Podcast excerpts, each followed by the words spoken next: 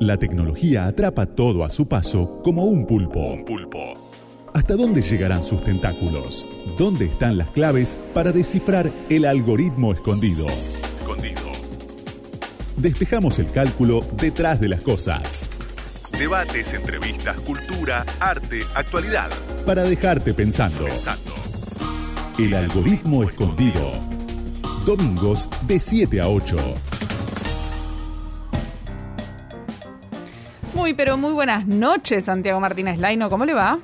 ¿Cómo va Micaela Pendelevich? Acá estamos en radio con vos hasta las 20 horas haciendo el algoritmo escondido. Así es, hasta las 20 y digo buenas noches porque es, es así, es la hora transitiva, es un momento en el que nos tenemos Sí, que saludar. noche hace rato, ya debe estar sí. medio guardado, más Eh, esta semana. Qué lindo para escuchar radio.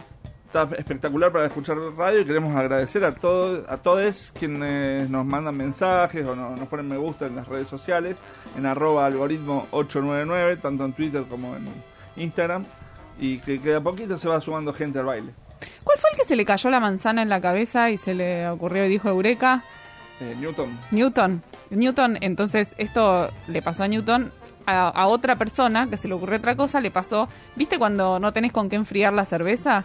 Me mira con una cara, Santi, como diciendo, ¿a dónde va con esto? Te juro que voy a un lugar, te juro que estoy yendo a un lugar. ¿Viste cuando pones la cerveza en la, en la pileta o en el lago? Sí, sí, sí. Sobre todo cuando estás en el sur es hielo, espectacular porque te lo reenfría. En el mar Claro. argentino también funciona. No tenés dónde enfriar la birra, la clavas ahí y se te enfría. Bueno, Buena eso referencia. mismo y ahora sabe, ahora entendió a dónde iba. Eso mismo es lo que están haciendo lo- los chinos con los servidores para enfriarlos abajo del mar, ¿o no? Así es, hay un proyecto para, para poner un montón de servidores en, en el en medio del mar para a- ahorrar mucho de, de electricidad. Y bueno, y, y claro, es un poco lo que hablábamos la otra vez, ¿no? O sea, el tema, del, ¿te acordás con el tema de la minería, las criptomonedas? Que se- uno de los principales riesgos que hay es el, el uso de la, de la energía. Y los, los servidores de datos, este, esas piezas, eh, galpones muy grandes con un montón de computadoras una al lado de la otra que están funcionando permanentemente racks, se llaman racks, todos esos armarios con todos estantes de, con lucecitas, que en realidad lucecitas están traficando datos a morir.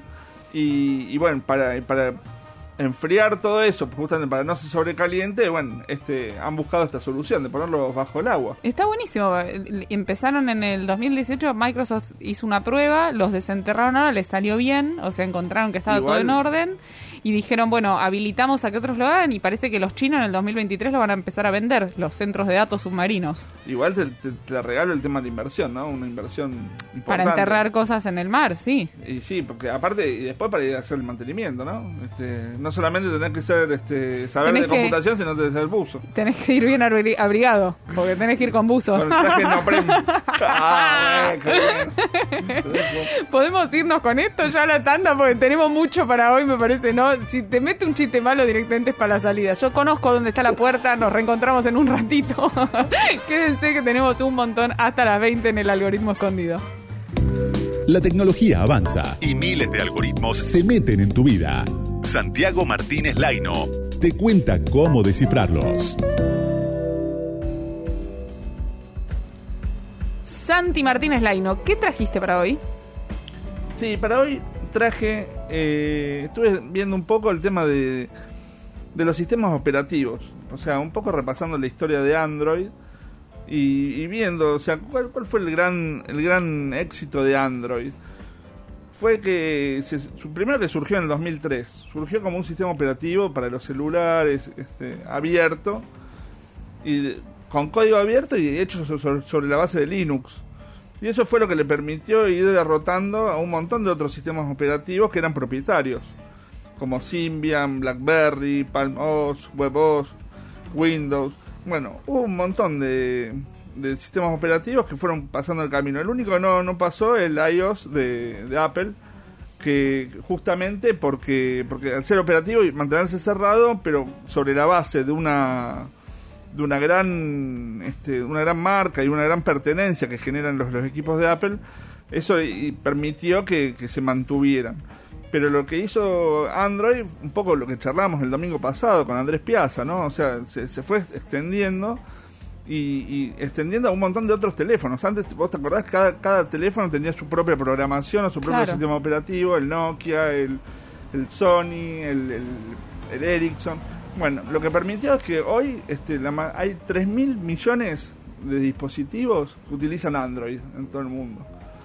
Y que Tres es mil millones. Ese es un número tan Claro, enorme que es y- difícil y, con la pertenencia a este, a este sistema operativo, lo que ha hecho fue este, ganarle la pulseada, por ejemplo, a empresas como Huawei. Le, le cortó la canilla a Huawei a partir de la- las leyes de Trump, pero que Biden no se las habilitó todavía. Dijo, ustedes no pueden utilizar más el sistema operativo y eso les hizo caer a Huawei un montón de, de- ventas porque no, no, no se hallaron con, el tema del sistema operativo. Bueno, ahora Huawei está por presentar un nuevo sistema operativo, creo que la semana que viene, que es Harmony, Harmony OS. Y, pero la, la novedad cuál es, que Android hace poquito presentó el Android 12, ya con, con nuevo sistema, una nueva forma, una interfaz gráfica mucho más amable, amigable, con más, más curvas, más, más, más, más em, interacción, este, inclusive con, dispositivos para prender y apagar el micrófono la cámara en cada una de las aplicaciones. Pero al mismo tiempo viene desarrollando otro sistema operativo. El Fluxia eh, OS, que es un, sistema operativo que lo largó ahora, que lo vienen trabajando desde el año 2016 y que lo interesante de este sistema operativo es que, que ya deja de ser con, con, con Linux. Es de código abierto, pero está pasando a otra, otra etapa, a hacer algo más eh, propietario del, del pro- propio Google. Entonces esto es, un cambio de paradigma en esto. Me parece que está, está buscando Google con, con esto. Y hay que ver si le funciona. Porque va a tratar de, integrar con esto el tema del, de Internet de las Cosas. O sea que un montón de dispositivos tengan este, este nuevo sistema operativo. Y que al mismo tiempo lo vaya reemplazando no solamente como sistema operativo, sino también al Chrome como, como buscador, como... este, no como, como buscador, sino como, como operador para, para eh, abrir internet en los diferentes dispositivos. Hay que ver si le si, si funciona este este nuevo paradigma a, Google porque realmente es eh, muy arriesgado me parece lo que están haciendo. Hay que ver porque justamente el problema de fondo, o sea, así como los datos, como recién hablamos de la electricidad, el otro de los problemas fundamentales es el tema de los contenidos y es el tema de los contenidos propietarios de cada una de las empresas. Y en eso está la pelea hoy.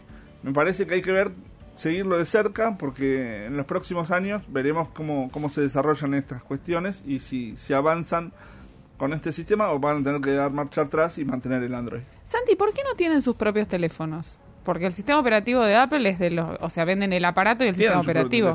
Claro, pero ¿por qué no funcionan masivamente? Porque es raro encontrar No- un no teléfono. llegaron acá. No, no llegaron y se encuentran pocos y afuera tampoco son los más vendidos. No solo, pero están desarrollando también sus propios teléfonos. Por ahí van camino a eso y el Van sistema operativo a acompaña ese cambio. Sí, igual, o sea, porque el negocio pasa por otro lado, parece. Mm. Ellos vieron justamente la, la beta por, por otro lado, por el tema del buscador, que es monopólico, como veíamos la, la otra vez, pero es monopólico porque porque es bueno también. O sea, También, eh, obvio. O sea, en esto no, no, no es que a nadie lo, lo obligan a usar el Google, ni lo obligan a usar el Chrome, ni lo obligan a usar el Android.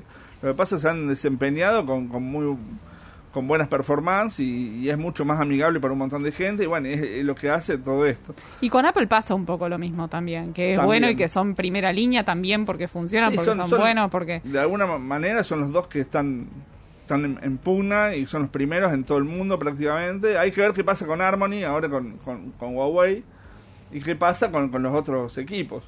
Lo que permitieron de, de alguna manera es llegar a un montón de otros equipos, que, de otras producciones de, en todo el mundo, como Xiaomi, como un montón de otros eh, teléfonos eh, o dispositivos que, que, bueno que pueden utilizar el tema de Android pero lo utilizan sobre la base de, de esto de que era un código abierto de Linux de la posibilidad de poder crear a su forma y a su antojo el- las posibilidades para conectarse pero bueno veamos cómo, cómo avanza este para este nuevo cambio de paradigma que está impulsando Google y que para mí este no, no, no va en buena dirección si va a buscar algo más propietario El algoritmo escondido.